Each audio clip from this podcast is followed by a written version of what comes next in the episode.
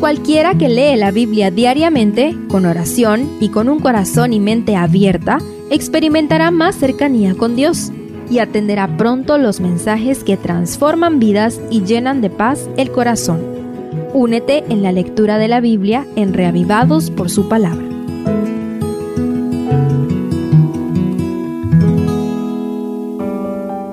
Salmo 33 es un himno de alabanza y alegría escrito por el rey David, quizá después de una gran victoria nacional. La poesía es sublime y hermosa con 22 estrofas, igual que la cantidad de letras del alfabeto hebreo, aunque no es un poema acróstico.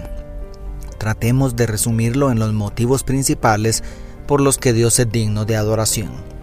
Primero, por el poder creador de su palabra después de una motivadora introducción en los versos 1 al 3, donde se invita a alabar a Dios con diferentes instrumentos musicales, específicamente instrumentos de cuerda, a partir del verso 4 se empieza a enumerar las razones por las cuales Dios merece alabanza. El verso 4 menciona que la palabra de Yahvé es recta y el 6 añade que por el poder de esa palabra fue creado el universo. Es decir, Dios es creador y su creación la hizo a través del poder de su palabra. Cuando vamos al Nuevo Testamento, especialmente el primer capítulo del Evangelio según San Juan, encontramos que Jesucristo es el verbo, la palabra activa, quien es el autor directo de la creación. Por supuesto que Dios es digno de adoración por el precioso regalo de su palabra que tenemos en la Biblia pero merece una entrega total de parte de nosotros al comprender que Jesús es la palabra hecha carne por medio de quien nos lo ha dado todo. Aleluya. Segundo, por su soberanía sobre las naciones. El verso 10 declara que el Señor anula el consejo de las naciones. Los versos siguientes dicen que su consejo y sus planes prevalecen por encima del de los reyes y naciones. Además, los versículos 13 al 15 agregan una declaración asombrosa sobre la omnipresencia y omnisapiencia divinas, dando a entender que Dios mira y conoce hasta los pensamientos de los hombres.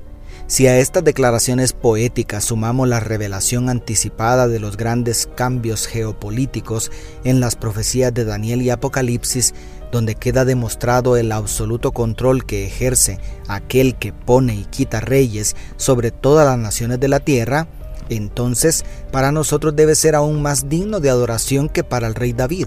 Alabado sea el rey de reyes. Y tercero, por la salvación en favor de su pueblo. A partir del verso 16, el salmo se vuelve más particular para demostrar la omnipotencia divina y su intervención para librar al pueblo de Israel en las batallas presentes, así como lo había salvado de la esclavitud egipcia en el pasado. ¿Qué victoria tendría en mente David cuando compuso esta alabanza? ¿Qué viene a nuestra mente?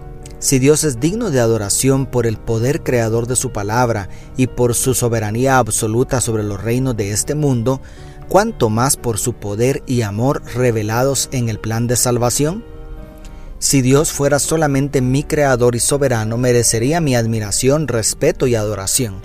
Pero también es aquel que sacrificó su vida por mí en la cruz del Calvario.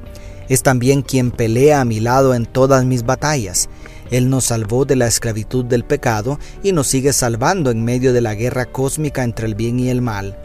¿Estás listo? ¿Estás lista para unirte en adoración a todos los redimidos por su sangre? Amén. Dios te bendiga.